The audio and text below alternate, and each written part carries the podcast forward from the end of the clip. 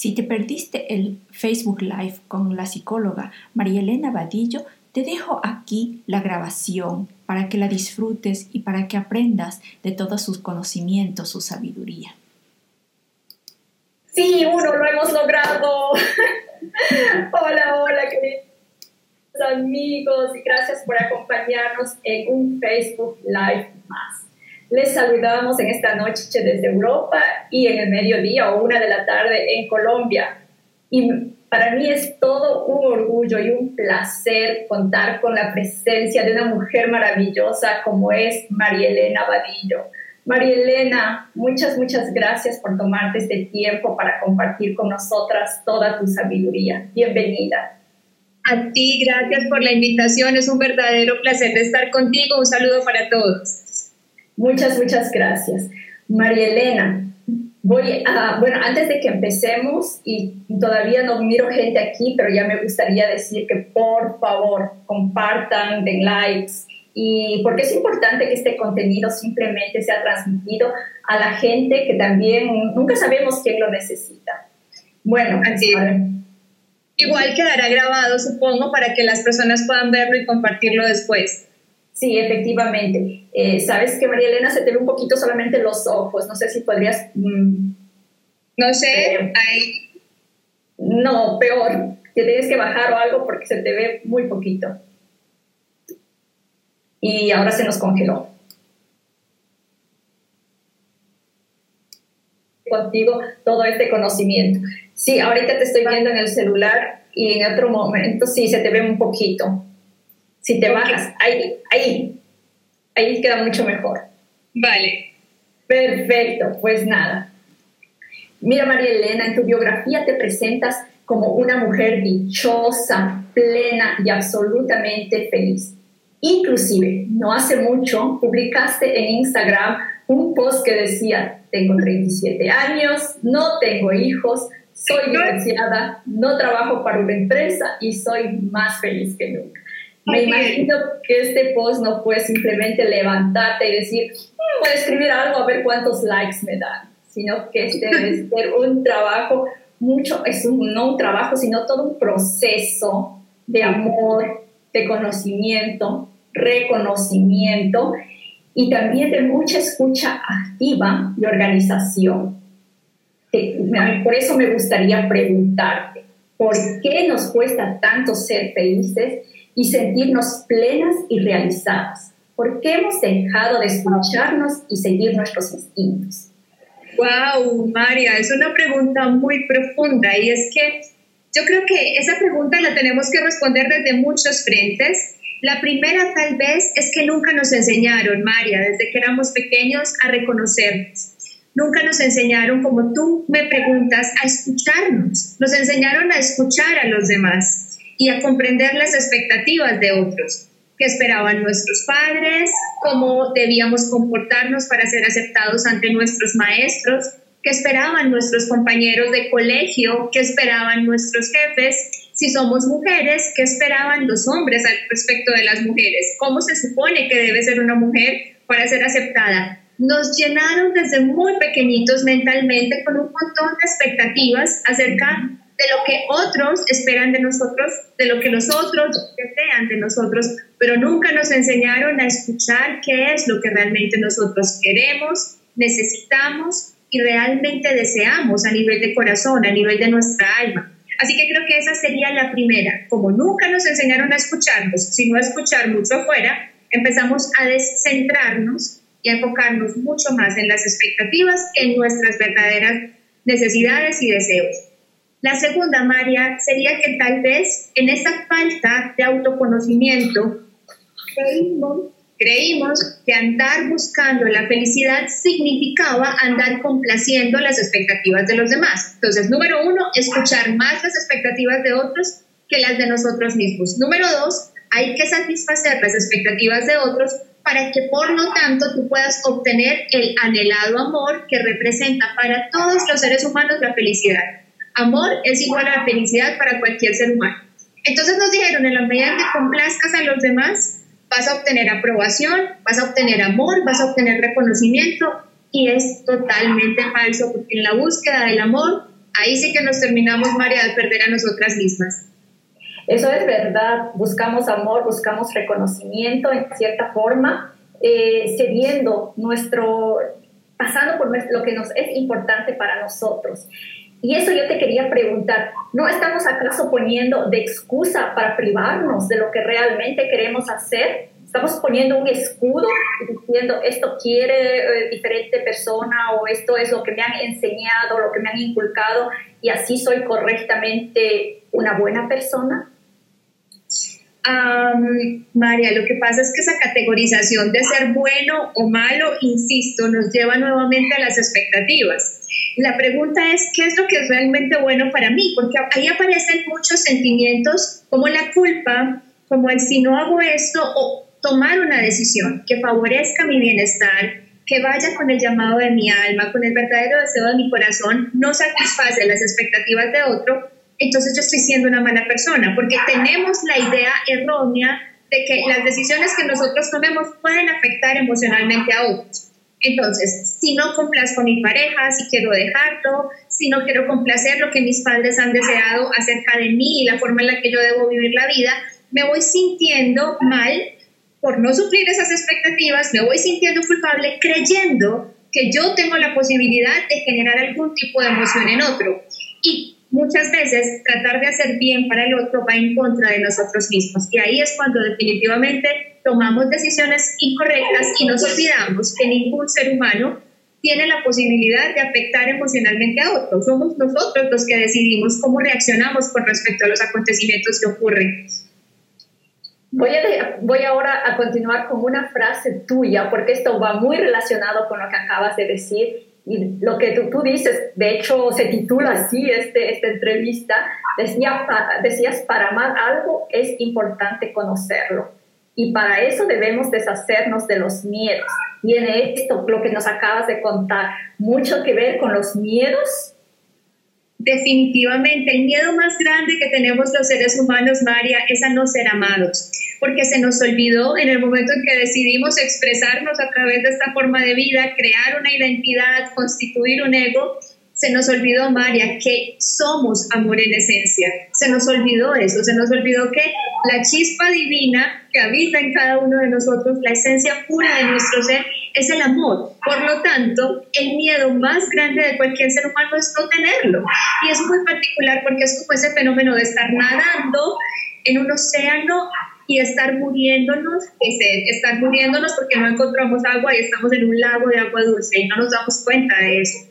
Entonces, el miedo más grande de los seres humanos, María, es que no nos quieran. Si tú te pones a ver, el miedo más grande de cualquier ser humano es el sufrimiento y el sufrimiento y el dolor siempre están asociados a la pérdida.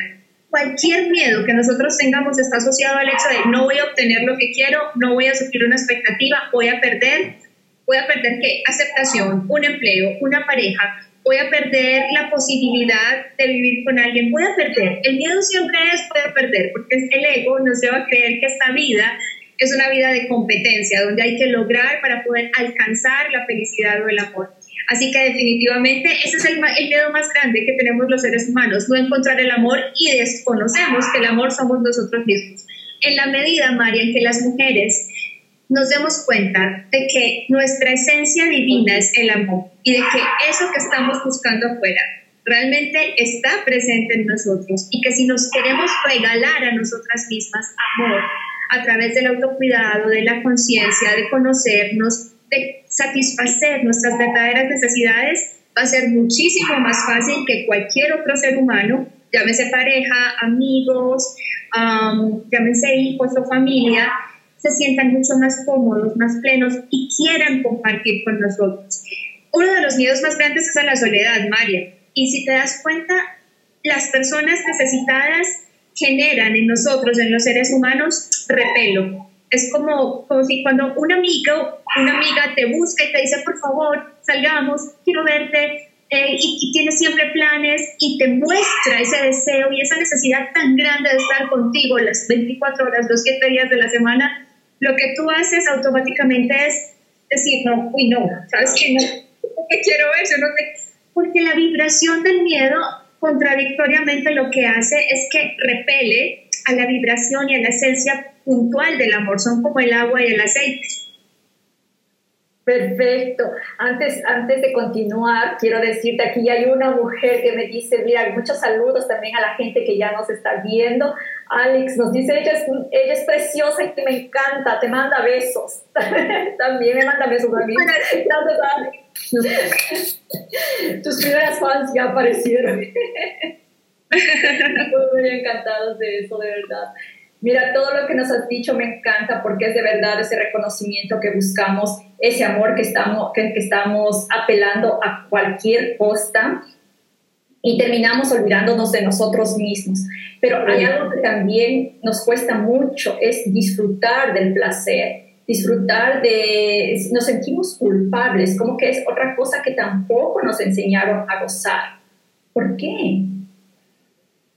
Porque tenemos culpa, María. O sea, cualquier tipo de placer es más, vámonos desde muy pequeñitos. El placer está asociado, si miramos placer, casi siempre el placer está asociado a los órganos de, de nuestro cuerpo, a nuestros sentidos.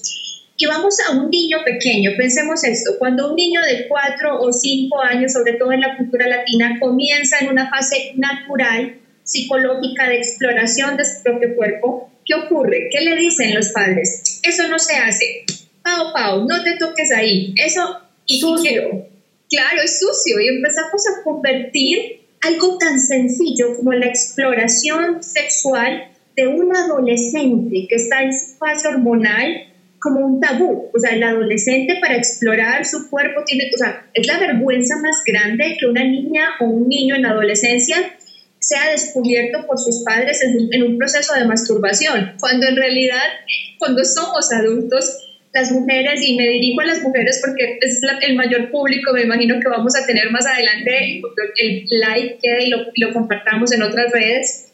Las mujeres, María, somos muy particulares porque en, con nuestras parejas, por ejemplo, hablando del placer, soñamos con que llegue el príncipe azul, esto es muy particular, que sea romántico, que sea amoroso, que nos tienda una cama con pétalos de rosas y que, y que sepa tocarnos de la manera en la que nos pueda dar el placer que nosotras nunca hemos sentido.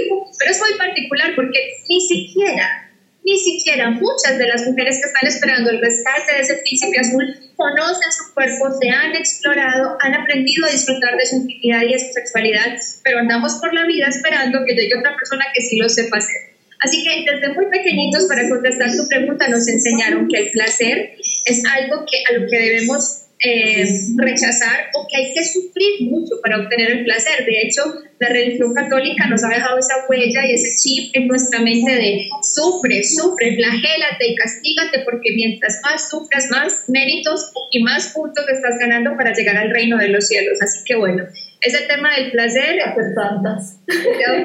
Gracias que sí, me encanta porque de verdad yo siempre también digo, si no conoces tu cuerpo, ¿cómo quieres o esperas que la otra persona conozca tu cuerpo? Y si tú no comunicas qué es lo que a ti te gusta, ¿cómo vas a ver esa persona qué es lo que a ti te gusta? Estamos pensando que cada hombre que, que aparece en nuestra vida es un aladino que se la sabe de todas, ¿no? No es así. bueno, me encanta porque tú también eres un especialista, aparte de psicóloga, también eres un especialista en talento humano y en productividad. Ahora a mí me gustaría saber eh, qué, qué zona crees que tenemos que crear las mujeres que son exclusivas de nosotros, de prioridades y también de... Mm, déjame, déjame, mirar qué escribí por aquí. Es algo que siempre yo uso, que es prioridades de, de principios y valores no negociables. Muy bien. Entonces, ¿Cómo podemos crear esas zonas, esas áreas? Muy bien. Aquí hay un tema muy importante. Tu pregunta tiene muchos componentes. A mí me encanta, María, porque tus preguntas son súper profundas y con cada, de cada una de las preguntas que, que, has compartido hoy, podríamos hacer un live para hablar específicamente, pero me encanta. Voy a tratar de ser como muy breve para, para describir lo que me estás preguntando. Entonces, número uno, me dices, hay, hay que establecer prioridades. La mujer ahora tiene um, un gran reto, María, diferente a nuestras abuelas o bisabuelas, donde básicamente, sin demeritar, el reto en ese entonces era ser amas de casa, era ser buenas madres, unas buenas esposas, pero hoy en día, en la actualidad, está, y sabes qué es lo más curioso de esto, que no es la sociedad, somos las mismas mujeres las que hemos subido la vara en una necesidad de reafirmarnos a nosotras mismas y de, em, de demostrar nuestra valía, hemos ido cada vez exigiéndonos mucho más, no los hombres, las propias mujeres. Entonces, debes ser una excelente madre, debes ser una excelente profesional, tienes que ser económicamente independiente y aparte de eso, tienes que ser físicamente atractiva. Cuida tu peso, practica yoga, ten tu vida social, eh, estudia y si nos vamos a mirar cada una de estas en muchos de estos roles, María, la mujer paradójicamente queda al final, porque si te pones a ver, Sé una buena profesional satisfaciendo las necesidades de tu jefe y de la compañía para la que trabajas. Sé una buena madre teniendo en cuenta todas las necesidades de tus hijos. Sé una buena pareja o una buena esposa considerando que tienes que ser muy buena en la cama, satisfacer sexualmente a un hombre porque si no se va a ir a buscar a otra en la calle. tienes que ser muy linda físicamente porque entonces te van a mirar mal las amigas o ya no vas a ser atractiva para los hombres. Si te das cuenta, muchos de esos roles autoimpuestos son nuevamente hablando de lo que estábamos mencionando al comienzo de, esta entrevista, buscando satisfacer las expectativas de otros en lugar de satisfacer las nuestras. Pocas veces en esos roles la mujer se sienta y establece una lista de muy bien, está bien. Quiero tener un buen cuerpo, una vida saludable, hábitos sanos por mí en primera instancia y como resultado colateral, si esto me va a hacer más guapa, me va a hacer sentir más llena de energía, me va a hacer más llamativa para mi pareja, para mis amigos, para mis compañeros, eso es una ganancia adicional. Pero hacemos todo lo contrario. Primero, las prioridades son satisfacer las expectativas de otros y en última instancia las nuestras. Entonces, con respecto a, a ese tema de cómo ser productivas, la prioridad para cualquier mujer, más allá del rol que ejerza, si es madre, si es oficinista, si es lo que sea que, ama de casa, lo que sea que se dedique, debe ser siempre ella. Y después, aunque suene egoísta, buscar eh, complacer y acompañar a los demás, porque en la medida en que una mujer tenga la capacidad de satisfacerse a sí misma, su corazón y su vida estarán tan llenos de alegría y tan llenos de plenitud que podrá ahí, en ese momento, compartir de lo que tiene con otros. Y la pregunta me decías, una con respecto a las prioridades María, ¿cuál fue la segunda parte de la... la segunda es cómo, déjame a mí también, yo sé, a los negociables y no negociables, que me gusta mucho. ¿Cuáles son tus valores? ¿Cuáles son tus principios negociables y no negociables? ¿Cómo se puede crear? ¿Qué es ya? Ok, aquí hay un punto fundamental. Las mujeres tenemos una característica, María, en todo y es que damos por implícitas las cosas. De hecho, esa es una de las más grandes dificultades en nuestras relaciones de pareja, que asumimos, como nosotras somos tan intuitivas, nuestro cerebro tiene la capacidad de mezclar hemisferio izquierdo y derecho de una forma muy ágil. Asumimos que los otros, en especial los hombres, interpretan nuestros comportamientos y nuestras pequeñas señales de la misma manera en la que nosotras las lanzamos. Entonces, por ejemplo, la mujer dice, alguien por favor que recoja la mesa.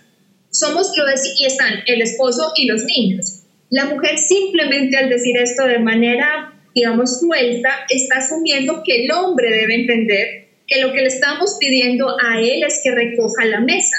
Pero como no somos específicas, probablemente ni el esposo ni los hijos se dan por enterados y la mesa queda sin recoger, solo por poner un ejemplo. Entonces, ¿cómo poner nuestros límites y por qué estoy hablando de esto?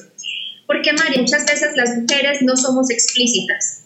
Nosotras creemos que el hombre, así como nos, imaginamos que el día del aniversario el hombre debería saber que nosotras estamos esperando las rosas, las velas y la cena romántica, no lo decimos de manera explícita sino que asumimos, como somos intuitivas, somos sensibles, somos sensitivas, creemos que el otro va a reaccionar de la misma manera.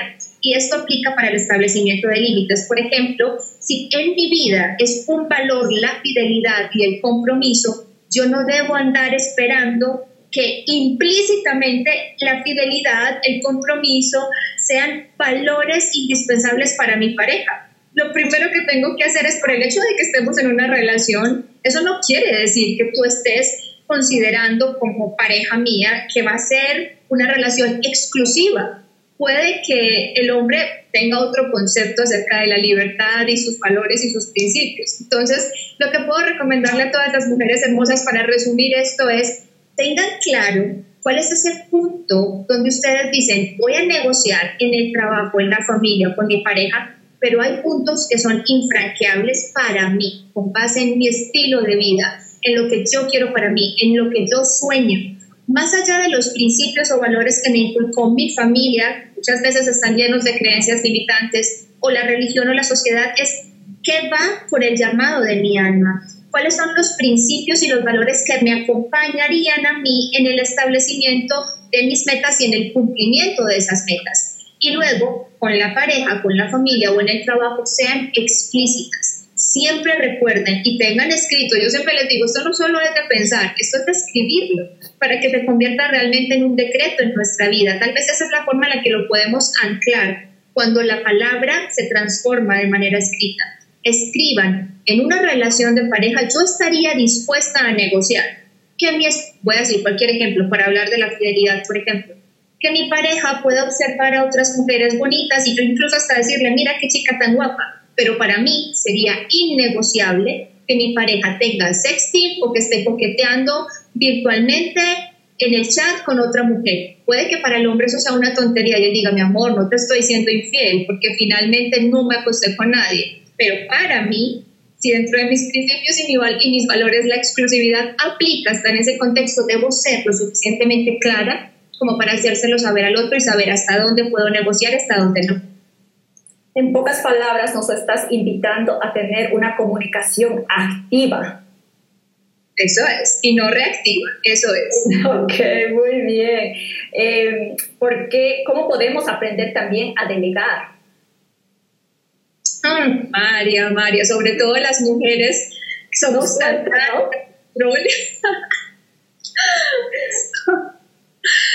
Las mujeres por nuestra naturaleza, María, somos muy dadas al control. muy serviciales. Sí, sí, somos, somos, a ver, por naturaleza la mujer está programada para ser una muy buena administradora. Si lo miras así, llega el hombre, y me voy a nuestros antepasados, el hombre provee el alimento, los recursos económicos, ¿y quién es la que administra? ¿Quién es la que hace rendir esa alimentación por los 30 días del mes? La mujer. Nosotras. La mujer es dada a administrar, pero lo que no se ha dado cuenta es que muchas veces esa administración se convierte en una necesidad de control y que detrás de la necesidad de control lo que hay es un miedo. Un miedo a que si yo no controlo, no voy a obtener lo que yo quiero o eso que quiero se me va a escapar y se me va a ir de las manos.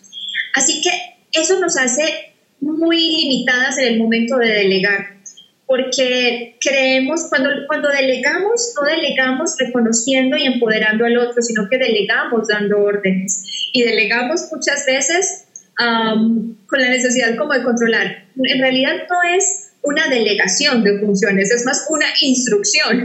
Haz esto y hazlo bajo estos parámetros porque es lo que yo espero nos cuesta, la verdad, a las mujeres nos cuesta. Y muchas veces las mujeres en las relaciones de pareja nos quejamos de que los hombres son como niños. Yo tengo muchas pacientes que llegan al consultorio y me dicen, yo tengo dos hijos, tres en realidad con mi marido. Y pareciera que se sienten orgullosas de decir eso. Eso se escucha muy a menudo. Yo también tengo esos casos. Sí, sí, claro. Tú también los debes ver con las personas a las que acompañas pero lo que no nos damos cuenta es que en realidad nuestro propio comportamiento, nuestra necesidad de controlar y nuestra falta de delegación hacen que esa pareja empiece a percibirse como un niño. Y somos nosotras mismas inconscientemente las que, de por sí, si ya la pareja viene con unos temas emocionales donde se relaciona desde una posición de eh, inmadurez emocional, si la mujer llega con esa necesidad de control y cero delegación, lo fortalece y lo refuerza.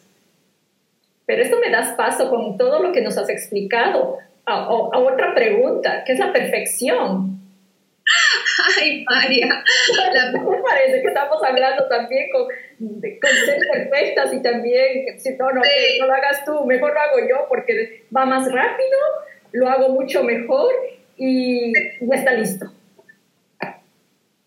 Sí, sí, total. Mira, la perfección para mi María es una necesidad del ego la perfección es un, un, escudo que utiliza el ego para creer que en la medida en que se alcance esa, ese nivel, ese estándar, no vamos a perder. Y, y mira, desde cualquier perspectiva. La perfección para ser la mujer perfecta en la cama, la la esposa perfecta, ¿para qué? Para que él no se vaya. La perfección para que las cosas en la casa queden bien hechas, para que se hagan bajo mis parámetros. ¿Para qué? Para que yo satisfaga mi necesidad de sentir que tengo un hogar perfectamente administrado y que soy una maravillosa ama de casa. La perfección es el arma de combate, el caballito de batalla del ego para creer que de esa manera no va a perder y va a ser mucho más merecedor de eso que estamos buscando, que es amor y reconocimiento. ¿Cómo le rompemos? ¿Cómo nos despedimos de la perfección?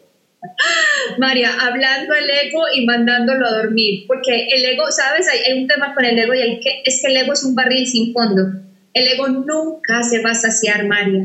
Si tú lo, si tú lo miras, uh, imaginémonos, voy a hablar del físico por poner cualquier ejemplo que la perfección para mí serían las pesadas, voy a decir cualquier cosa, 60 kilos y ser medidas 90, 60, 90. Logro eso y ya luego el ego va a poner la vara más alta. No, pero te tienes que quitar una rubita, te tienes que quitar una patita de gallo, te salió una cana, te tienes que pinturar. O sea, el ego es insaciable porque la perfección simplemente no existe. Entonces, una de las formas de cortar con esto es hablarle al ego y comprender que no existe la perfección, que tal y como somos aquí y ahora, y esto quiero que las personas que luego vayan a ver el live lo tomo, que lo están viendo ahora, lo tomen con pinzas, porque quiero ser muy clara con eso. La perfección nunca va a existir y nace la verdadera perfección de aceptar la imperfección que tenemos en el presente, pero por eso digo, esto hay que tomarlo con pinzas, porque hay muchos coaches, muchos psicólogos y muchos terapeutas que andan por las redes diciendo cosas como, ámate tal y como eres y los demás te amarán. Ojo, ojo, eso amarnos tal y como somos no significa que no amemos una versión mejorada de lo que queremos ser, pero sin la necesidad de llegar a la perfección. ¿Qué quiero decir con esto? Que si yo tengo en este momento un sobrepeso de 50 kilos, no tengo hábitos de vida saludable, no estoy cuidándome eh, intelectual y emocionalmente, no soy una persona feliz, por el hecho entonces de que yo me tenga que amar como soy, cualquier persona va a caer rendido a mis pies porque no nos podemos engañar. O sea, estamos en un mercado, si podemos llamarlo así, de relaciones donde, eh, digamos que lo que tú tengas para ofrecer, y no quiero sonar superficial, lo que tú tengas para ofrecer determinará tu valor en el mercado del, del amor y de las relaciones de pareja. Y no estoy hablando solamente del físico, me refiero a que si tú tienes tu vida llena de hábitos saludables, de amor propio, de enriquecimiento mental y emocional, vas a ser mucho más llamativo para que otra persona quiera compartir eso tan maravilloso que tú tienes en la vida ahora. Así que no se trata de ponerme un estándar de que tengo que ser una mujer perfecta, sino de que me acepto tal y como soy aquí ahora, pero no renuncio a ser una mejor versión de mí misma sin la necesidad de ser perfecta. Entonces yo puedo querer mejorar por mí no conformarme con lo que soy ahora, sino siempre querer buscar mi mejor versión, pero quitándome como objetivo la perfección.